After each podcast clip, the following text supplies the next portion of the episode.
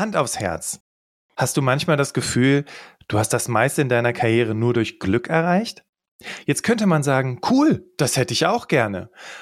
Was ist aber, wenn dieses Glücksgefühl umschlägt in starke Selbstzweifel und du anfängst zu denken, du hättest all das nicht verdient oder jemand könnte gar dahinter kommen, dass dein selbstbewusstes Auftreten nur eine Fassade ist? Wie sagt man?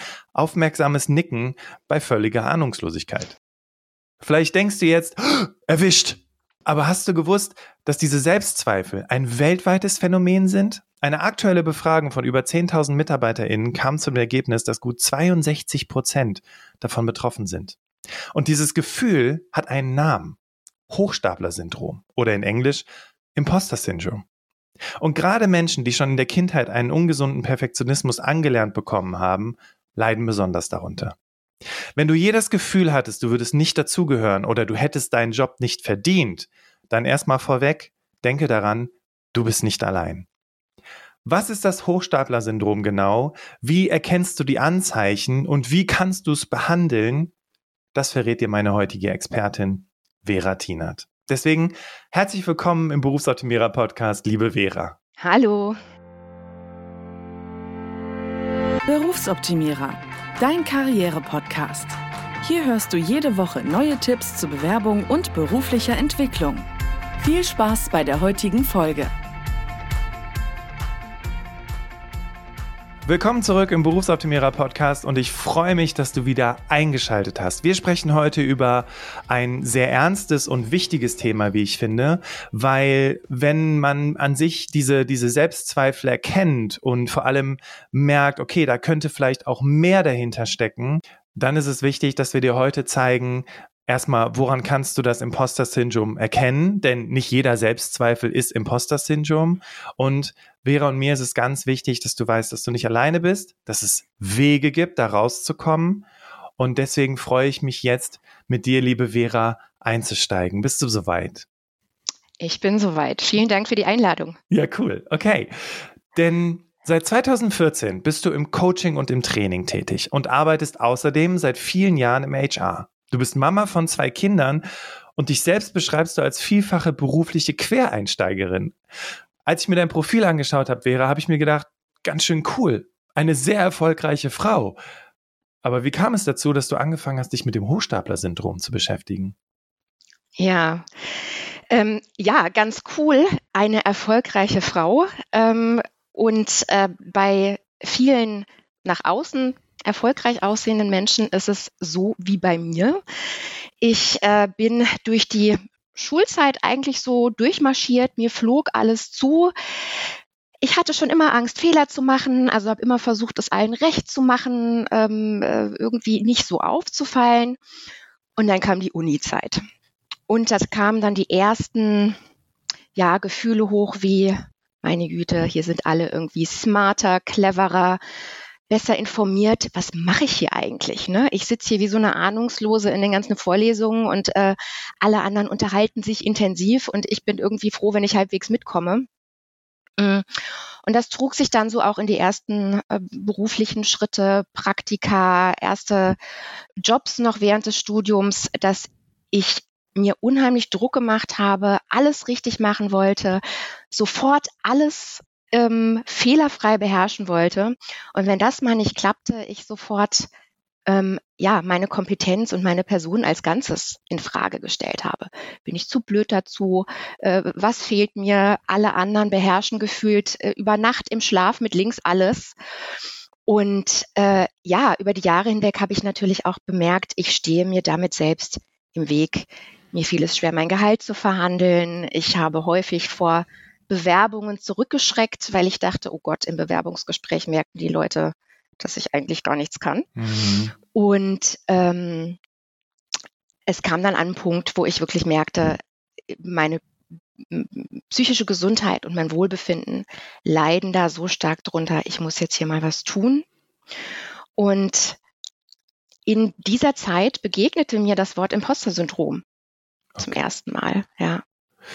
Das ist ja total interessant, weil dieser, dieser, dieser mh, hm, Moment zwischen, okay, ich merke, dass ich irgendwie starke Selbstzweifel habe und der Weg hin zu diesem Imposter-Syndrom. Wie hast du das, also erstmal, wie hast du für dich überhaupt erkannt, dass diese starken, starken Selbstzweifel, mhm. ich sag's jetzt mal geradeaus, ein Problem sein könnten? Mhm. Ja, ähm, das Gefühl war lange Zeit sehr diffus und auch noch behaftet so mit Scham, ne? weil alle anderen waren ja gefühlt total selbstbewusst und marschierten dadurch, tolle Praktikumsplätze, dies und das. Und ich äh, habe ganz lange gefühlt mein Berufsleben so mit angezogener Handbremse gefahren. Und man, der Mensch vergleicht sich ja nach außen und meine Vergleichsmomente fielen nie zu meinen Gunsten aus. Ne? Aber das passierte alles in mir drin. Okay. Und ich habe mich irgendwann mal mit einer Freundin unterhalten, top ausgebildete, super qualifizierte, tolle Frau. Und dann sagte sie, boah, also wenn meine Chefin wüsste, wie wenig ich eigentlich kann, die würde mich nie wieder einstellen. Und da dachte ich, was? Dir geht's auch so? Wie krass. so, ich bin nicht die Einzige. Also ich hatte da auch nie mit jemandem drüber gesprochen. Und kurze Zeit später sprach ich mit einer anderen Freundin und habe ihr so davon erzählt und dann sagte sie, ah ja, das Imposter-Syndrom. Dann dachte ich, was? Dafür gibt's auch einen Namen. Okay. Und da schwante mir zum ersten Mal, okay, also wenn es dafür sogar einen Namen gibt, dann bin ich höchstwahrscheinlich nicht die Einzige. Und das war für mich so der Moment, wo ich merkte, so, okay, ähm, ich kann darüber sprechen, ich kann mich damit auseinandersetzen und ähm, gleichzeitig muss ich mich damit auseinandersetzen, weil wenn ich weiterhin so mit besagter angezogenen Handbremse fahre, ähm, werde ich beruflich nicht weiterkommen und ich werde mich auch nicht gut fühlen in Bezug auf das, was ich leiste und was ich kann. Es ist echt krass, ne? Dieser Moment. Mhm. Also ich finde, hier war schon mal eine ganz, ganz wichtige Erkenntnis dabei, mhm, Vera. Ja sich öffnen gegenüber anderen. Und ich habe neulich was ganz Interessantes auf ähm, tatsächlich auf Instagram gelesen. Ich folge diesen Twitter-Perlen. Ähm, und da gab es so einen Post, wo äh, jemand sagte, ja, ich habe gerade mit einer anderen Mama telefoniert. Sie erzählte mir, was sie so alles leistet und nicht so, ähm, boah, wie krass, was du alles leistest. Und sie sagte, das ist ja gar nichts. Das, was du leistest, ist ja viel krasser. Sind das auch so? Ich will es jetzt nicht pauschalisieren, aber dieses, dieses du hast es ja gerade schon gesagt, ne, dieses sich selbst herabsetzen und alle anderen sind viel krasser, viel ja. besser als ich. Ja, ja, witzig. Die Twitter-Perle habe ich übrigens auch gelesen. ähm, muss, ich, muss ich auch häufig dran denken. Ähm, äh, da, ja, also so dieses, ähm, wie nehmen wir uns selbst wahr im Vergleich zum Außen? Also das Imposter-Syndrom ist keine Erkrankheit, wie das Wort Syndrom vielleicht auch so ein bisschen suggeriert, sondern es ist ein stark verzerrtes Selbstbild, eine stark verminderte Wahrnehmung der eigenen Kompetenzen in Verbindung mit einer Überbewertung der Leistungen oder der Kompetenzen oder des Könnens auch der anderen. Okay. Also andere Menschen machen sicherlich auch tolle Dinge, aber Menschen mit Impostergefühlen ähm, haben konstant das Gefühl, im Vergleich zu anderen weniger zu können, weniger zu machen, weniger zu leisten. Und ja, du hast gerade schon so Social Media ins Gespräch gebracht, ne? Also so diese, diese Blase, diese Welt, wo alles schön und erfolgreich und sogar jeder Fehler oder jedes Scheitern bis zum geht nicht mehr ausgeschlachtet wird. Und hier sind meine five Top Learnings. Hm, das ist natürlich auch eine Welt, die sehr viel Druck macht, mhm. wo man das Gefühl hat, äh, wenn selbst meine Fehler perfekt sein müssen, mhm. wo kann ich denn dann wirklich einfach nur mal sagen, so, ich bin einfach froh, dass ich den Tag überlebt habe. ne? Ja, ja, ja, ja, das, ja. ich finde, das bringt es echt gut auf den Punkt und man könnte ja jetzt auch vermuten, ich meine, ich habe jetzt keine mhm. wissenschaftliche Studie dazu, aber dass vielleicht auch eben durch die Social Media Welt solche Dinge eben auch noch verbessert werden, ne? Mhm. dass vielleicht auch junge Mütter äh, zum Beispiel Riesendruck haben oder auch generell junge Eltern Eltern, wenn mhm. sie irgendwie die Harrisons sehen, was die für ein super Live haben und äh, ja. äh, wie viel Kohle die machen und so weiter. Okay, das kann ich, kann, ja. ich, kann ich gut verstehen. Und ich fand es schön, dass du jetzt auch noch mal so ein bisschen aufgemacht hast, okay, was ist das Hochstapler-Syndrom oder beziehungsweise woran merke ich das? Ähm, und du hast ja auch schon gesagt, Syndrom, ne? Es ist ja eigentlich keine mhm. Krankheit. Äh, hast du da noch so eine, so eine Definition vielleicht, was, mhm. was das Hochstapler-Syndrom bedeutet? Ja, ja. Also Hochstapler-Syndrom oder Hochstapler-Gefühle, um vielleicht diese, diese ähm, Pathologisierung so ein bisschen zu vermeiden. Ähm, Menschen, die damit kämpfen, haben Schwierigkeiten, ihre Erfolge auf ihre eigenen Kompetenzen zurückzuführen und suchen sie vielmehr immer in den äußeren Umständen. Also ich hatte Glück, ich war zur richtigen Zeit am richtigen Ort, jemand hat mich gefördert äh, und als Resultat davon haben sie immer das Gefühl, so sich irgendwie durchzumogeln, ja, also den anderen was vorzumachen. Und wiederum daraus resultiert die Angst, bei der nächsten Gelegenheit, beim nächsten Stresstest sozusagen, ein Interview, eine Beförderung, ein neuer Job, äh, was auch immer, da fliege ich auf. Da merken die Menschen, dass ich eigentlich nur eine Mogelpackung bin. Und aus dieser Angst heraus entstehen dann verschiedene Coping-Strategien, um genau das zu vermeiden. Und die sind bisweilen dann doch auch sehr anstrengend, sehr ungesund äh, für, ja, für die eigene Psyche. Und auch schädlich für die Karriere, wenn man, wenn ich das jetzt gerade so höre. Absolut, absolut. Ja, lass Ja. uns, lass uns gleich mal näher darauf eingehen, weil wir haben ja gerade schon die, die Pandora, Büchse der Pandora slash Social Media aufgemacht. Ja, ja. Ähm, jetzt beschäftigst du dich ja sehr intensiv mit dem Thema und natürlich Instagram Bubble äh, schlägt dir tausend Mhm. Leute vor, die irgendwie sich mit Imposter auskennen. Lass uns kurz mal aufmachen, was Imposter-Syndrom nicht ist. Mhm. Ja. Äh, ja, auch wieder Stichwort Social Media. Aktuell ist es so, ich öffne äh, LinkedIn beispielsweise und gefühlt jeder zweite äh, sagt, oh, mein Imposter-Syndrom, Hilfe, ich habe Imposter.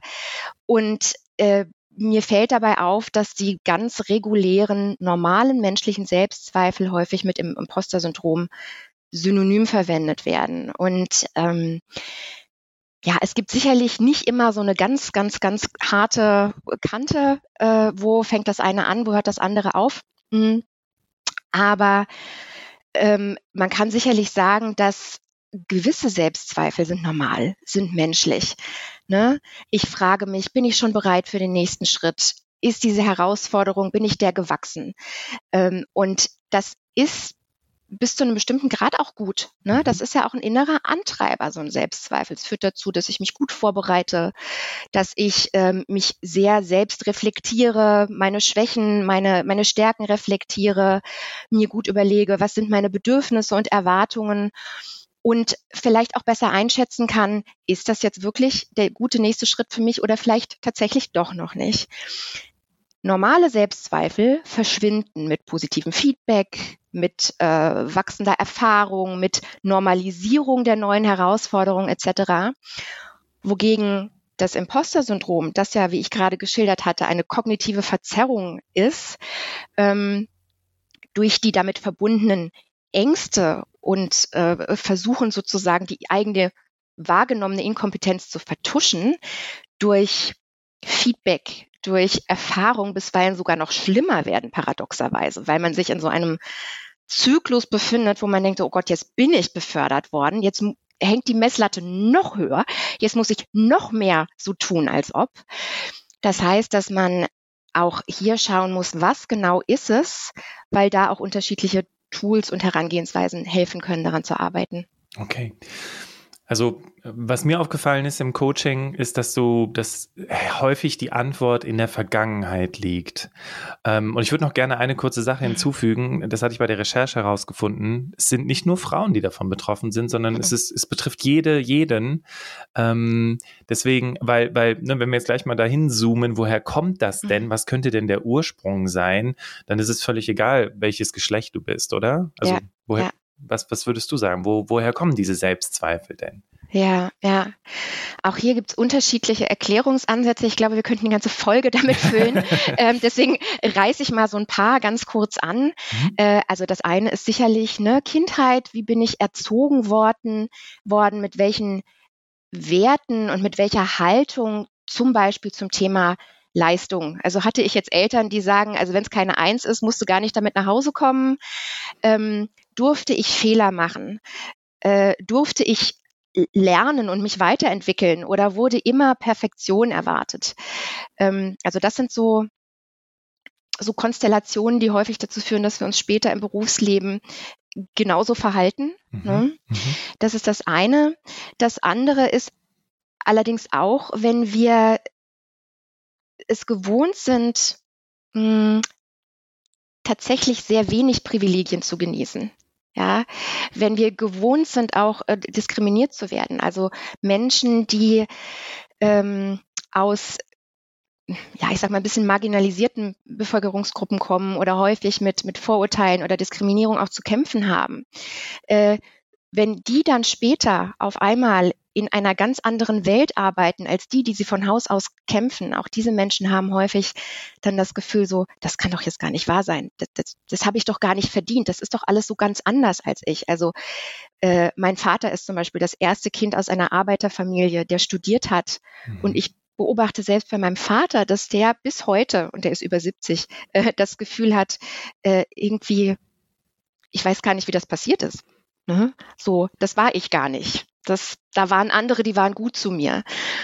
Ähm, und das ist unter anderem auch ein, ja, eine, eine, eine Form der Sozialisierung, die dazu beitragen kann, dass wir später im Erwachsenenalter unseren eigenen Fähigkeiten nicht trauen. Ich habe jetzt gerade an deinen Vater gedacht, weil man bekommt doch auch diese Bescheidenheit stark mhm. vorgelebt. Ne? Also wenn du was Großartiges gemacht hast, dann war es ein Team-Effort, was ja auch mhm. cool ist, ja. Ähm, oder wenn, wenn du ein besonderes Problem gelöst hast, dann äh, sagst du ja, keine große Sache. Oder mein Lieblingsbeispiel, das mache ich sehr, sehr gerne bei Vorträgen, ja. wenn ich dann sowas sage wie, was machst du, wenn dich jemand lobt und sagt, Mensch, das hast du großartig gemacht? Was machen wir dann, wenn, wenn mal so ein Lob kommt? Wir spielen es herunter und sagen, ach, mhm das ist mein Job, das ist keine große mhm. Sache. Mhm. Ja. Und das kann sich dann auch nochmal verstärken, potenzieren, Teil meiner DNA werden. Könnte man das vielleicht auch noch so mit reinbringen oder würdest du sagen, ja, ja nee, das ist eigentlich gar ja, nicht das ja. Thema? Also es wird viel darüber gesprochen, was, was ist das Imposter-Syndrom? Ich habe ja schon gesagt, kognitive Verzerrung. Ich beschreibe es auch gerne mit, es ist ein Sammelsurium an, an limitierenden Glaubenssätzen. Okay. Und das, was du gerade beschrieben hast mit dem, ach, das war doch nichts, äh, das war doch ein Team-Effort, äh, dahinter steckt eben auch ein Glaubenssatz. Ne? Der Glaubenssatz, dass äh, ich mich selber nicht in den Vordergrund stellen darf. Der Glaubenssatz, Eigenlob stinkt. Ne? Mhm. Ähm, also wie oft ist mir in meiner Kindheit erzählt worden, wenn dir irgendwas gut gelingt, sag's bloß nicht zu laut, weil dann, äh, dann, dann giltst du als Angeberin. Ne? Du hattest gefragt, ob, ob das dann so in die DNA übergeht. Mhm. Ähm, äh, tatsächlich ist es so, dass sich bestehende Impostergefühle, wie ich schon gesagt hatte, im Laufe des Lebens verstärken. Es kann aber natürlich auch sein, dass sie erst in einem bestimmten Alter auftreten. Ich glaube, was wir ähm, lernen dürfen, auch noch als Erwachsene, Stichwort auch Team Effort, äh, die meisten Dinge sind ein Team Effort. Und das heißt aber nicht, dass ich mit meinem ganz speziellen Skillset da nicht auch einen Beitrag zu leisten konnte. Und das Gefühl, die anderen haben mehr gemacht oder konnten mehr, das ist bei Menschen mit Imposter-Syndrom so überpräsent. Und etwas, was ich ganz gerne mache, wenn ich mit, äh, mit, mit KlientInnen arbeite, dass ich schaue, okay, ihr hattet da diesen Erfolg mit den Kompetenzen, die du hast, und die hast du auf jeden Fall, und das erkennen auch die meisten.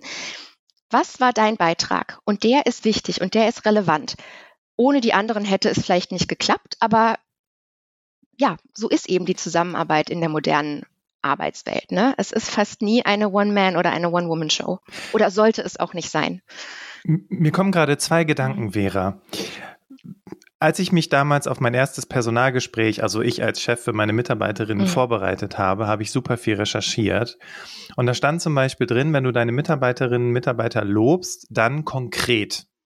Mhm. Und mir wird jetzt auch mehr und mehr bewusst, warum das so wichtig ist. Mhm, ja. Weil wenn also das, ich hatte eine Coaching-Klientin, die, die mir sagte, ja, Ende des Jahres, also Ende letzten, vorletzten Jahres gab es dann hier so ein Team-Meeting und äh, das Team wurde gelobt und das Team hat das ganz toll gemacht und äh, sie fand das ganz schade, dass nicht einzelne Menschen auch erwähnt wurden, welchen Beitrag sie geleistet mhm. haben.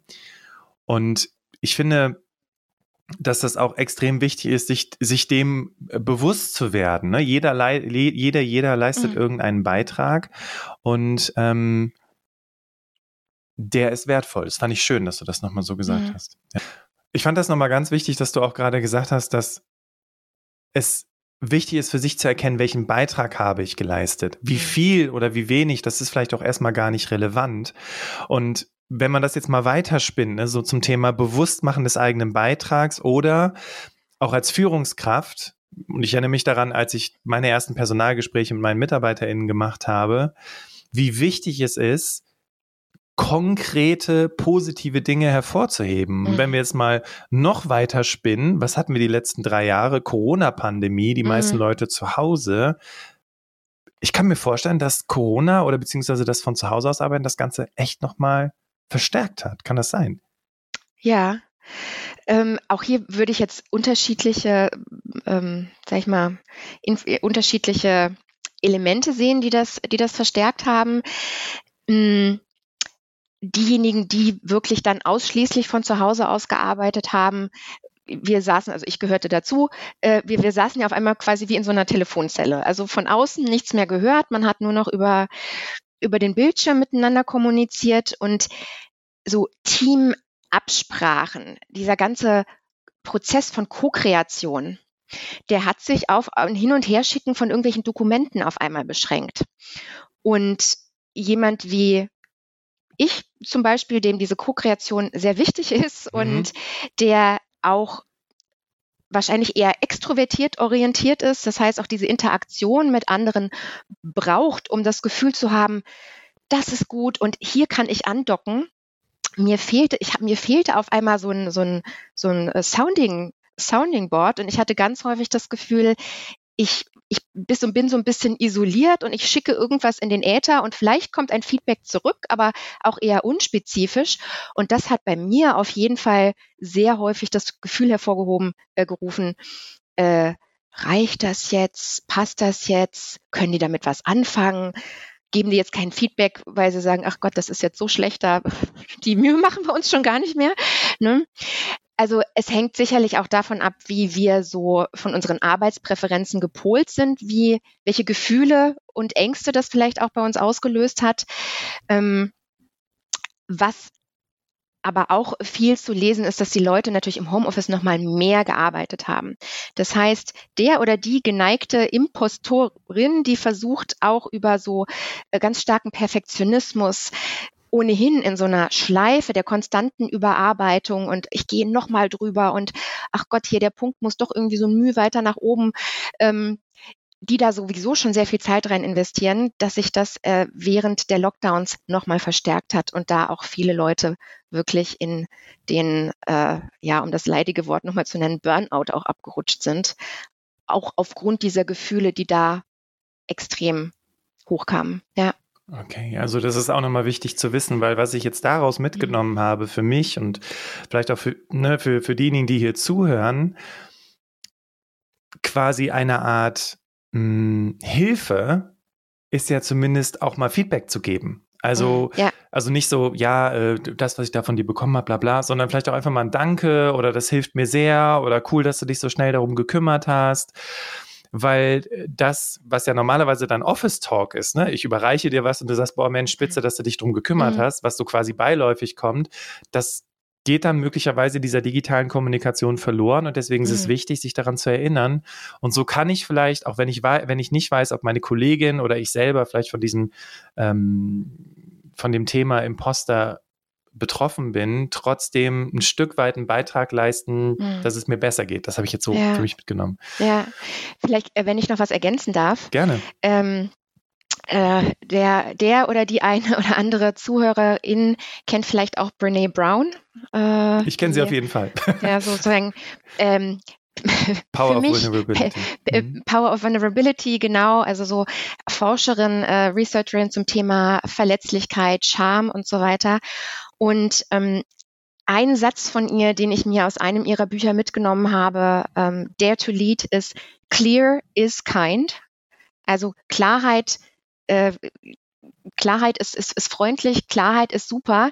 Das heißt, bei Kritik so klar und präzise wie möglich sein, aber auch bei Lob eben so klar wie möglich zu sein. Das heißt, wenn ich als Führungskraft, von denen hören ja vielleicht auch einige zu, als Führungskraft jemandem ein positives, bestärkendes Feedback mitgeben möchte, reicht es manchmal nicht zu sagen, war super, passt, äh, sondern zu sagen, äh, das konkret hat mir gefallen. An deiner Arbeitsweise fällt mir Folgendes sehr positiv aus. Oder du stichst insbesondere durch XYZ hervor, so dass die Menschen, die vielleicht denken so, aber das ist doch gar nicht so super, was mache ich denn jetzt eigentlich super, ich verstehe das gar nicht, wirklich auch lernen zu verstehen, dass ähm, mit ihrer beispielsweise Präzision oder Empathie oder äh, analytischen Fähigkeiten bin ich wirklich etwas Besonderes.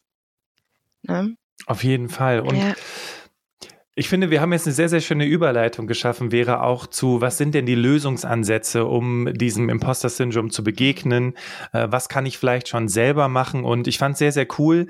Äh, zur Vorbereitung auf das Interview hast du ja heute auch noch äh, etwas mitgebracht. Da können wir ja gleich noch kurz drauf eingehen. Möchte ich auf jeden Fall dass wir das noch hervorheben. Aber wenn ich jetzt gerade hier so zuhöre, so auch die Frage, was kann ich selber tun? Mhm. Hast du da ein paar Tipps? Ja, ja, also wenn ich selber betroffen bin und jetzt zugehört habe und denke, Mensch, das klingt irgendwie ein bisschen nach mir.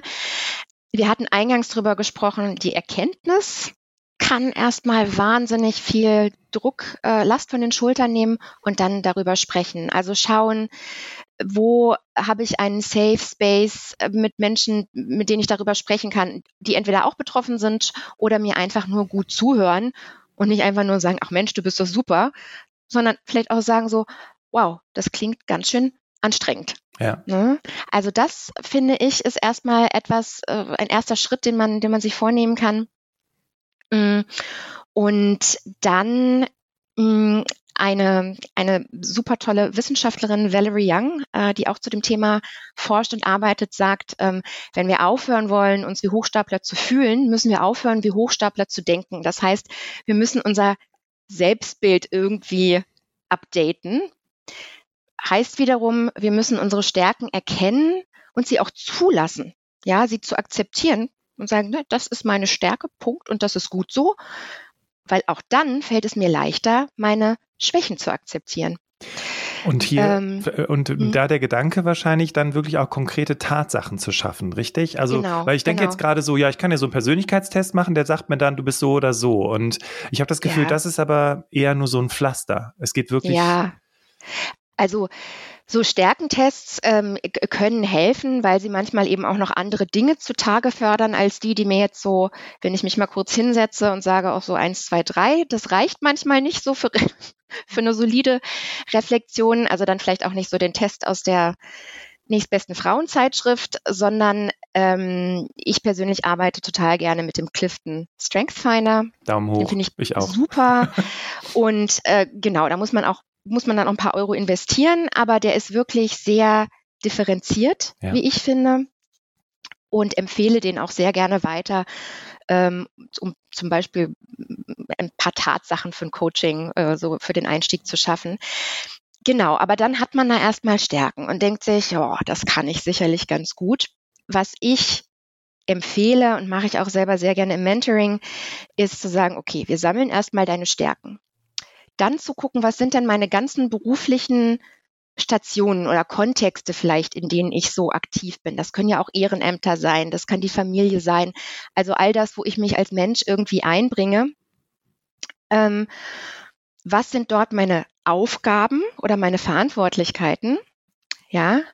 Und dann, und dieser letzte Schritt, der ist für die HochstaplerInnen unter uns besonders haarig. Die Erfolge dieses, dieses Wirkungsraums. Äh, wie habe ich mit meinen Stärken dazu beigetragen? Ähm, und da, oh, da rappelt's und ruckelt's und so. Also das ist häufig richtig anstrengend, weil wir Impostorinnen ja denken, das hat doch gar nichts mit mir zu tun, das sind doch alles die anderen gewesen. Aber mit etwas Übung und mit etwas Zeit kommt man meist dahinter, dass man doch an der einen oder anderen Stelle einen Beitrag geleistet hat. Ich empfehle auch immer, sich trotzdem nochmal spezifisches Feedback zu holen. Und so kommt äh, Mensch dann ganz gut auch in so eine Stärken-Ownership rein. Ja? Ne? Wenn ich dir so zuhöre, dann erinnert mich das an eine meiner ersten Coachings damals über einen Bildungsträger, weil ich habe da mit einer Klientin so eine Übung gemacht, wo sie dann für sich ihre Erfolge erkennt. Und ich erinnere mich daran, an meine eigene Inkompetenz als Coach, mhm.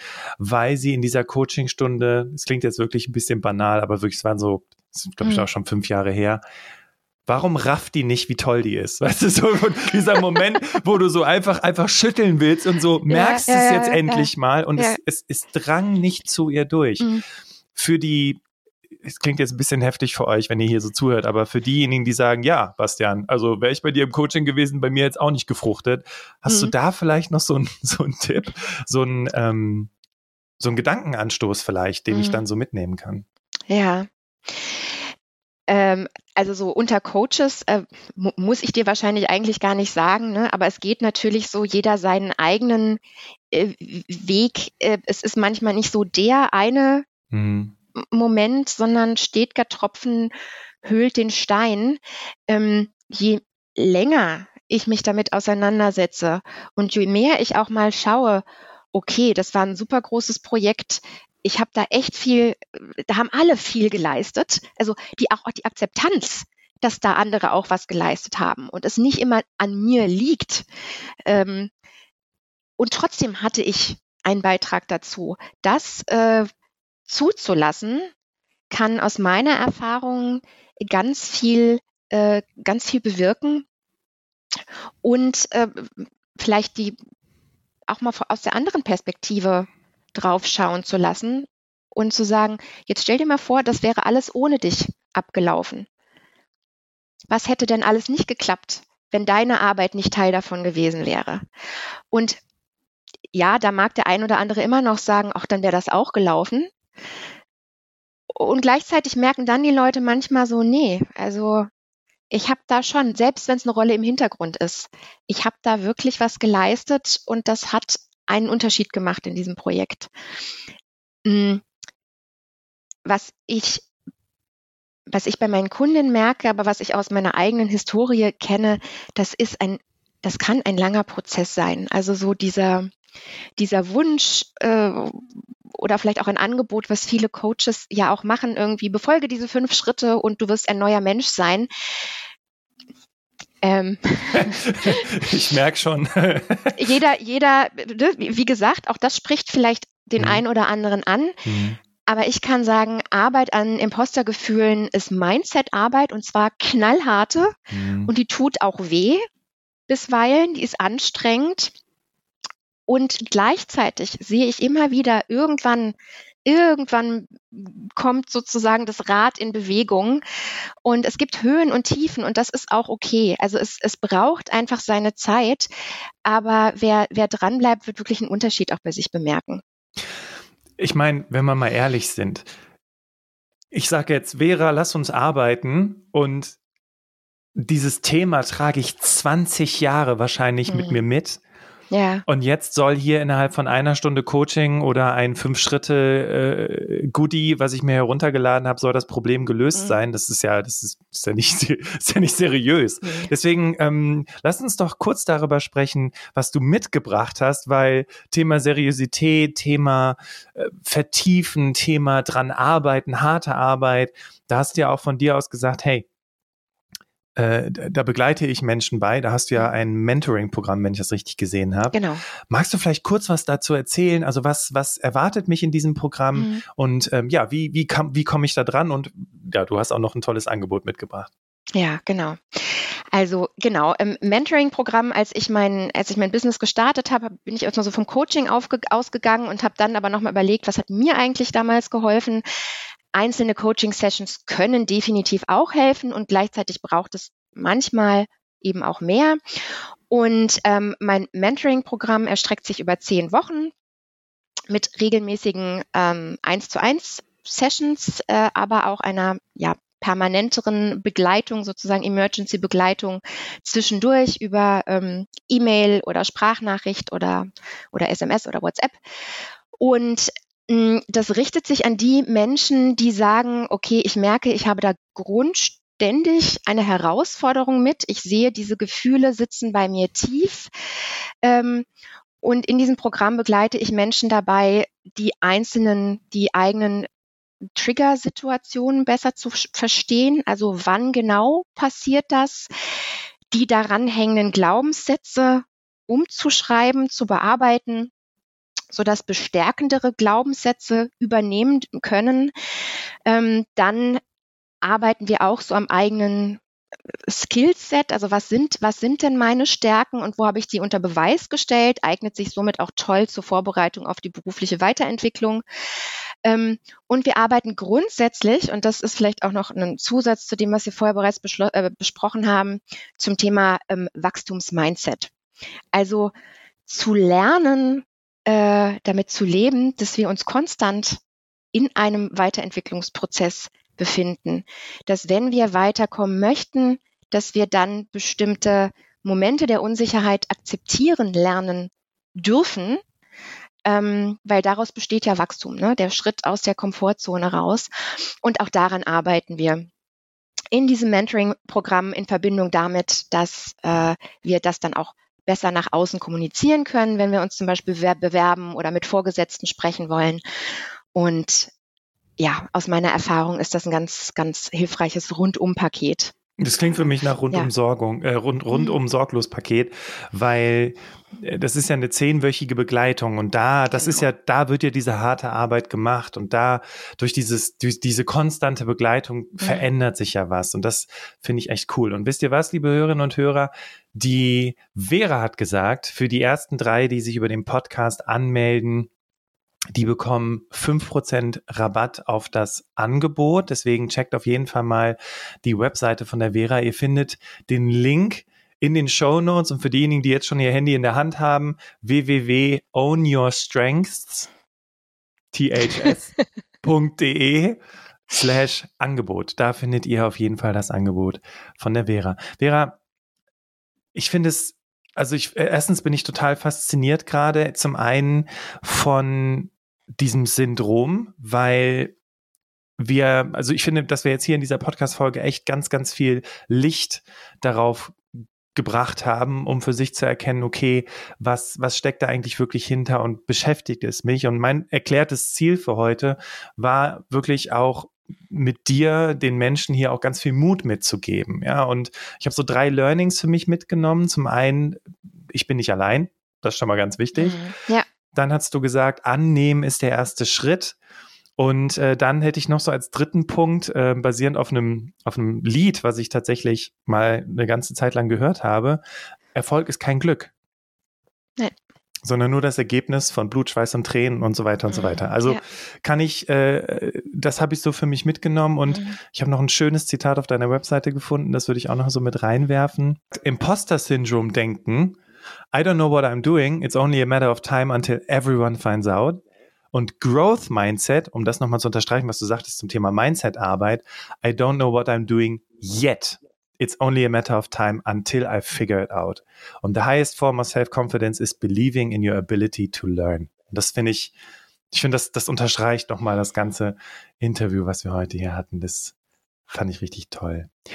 Deswegen erstmal ein ganz großes Dankeschön an dich, liebe Vera, heute, dass du hier mit im Berufsoptimierer Podcast dabei gewesen bist. Vielen Dank, dass ich da sein durfte. Und liebe Hörerinnen, liebe Hörer, wenn ihr das jetzt hier hört und ihr vielleicht denkt, boah, also ich kenne da einige Leute, mindestens drei, die unbedingt diese Folge hören sollten, dann teil auf jeden Fall diese Podcast-Folge, damit diese Menschen auch ja eine Lösung für sich finden können und so im Kleinen, ne, so vor der Haustür kehren, ab und zu mal einfach Menschen konkretes Feedback geben, was du so toll daran fandst, was sie gemacht haben. Ja, und ich bedanke mich ganz herzlich bei dir, dass du heute hier im Berufsoptimierer Podcast dabei gewesen bist. Und ja, ich verabschiede mich an der Stelle und übergebe das letzte Wort an unsere heutige Expertin Vera Tinert. Dankeschön. Bitteschön. Vielen Dank und Abschließend würde ich dazu noch sagen, diejenigen, die diese Gedanken kennen, eure Gedanken sind keine Fakten. Es sind genau das Gedanken.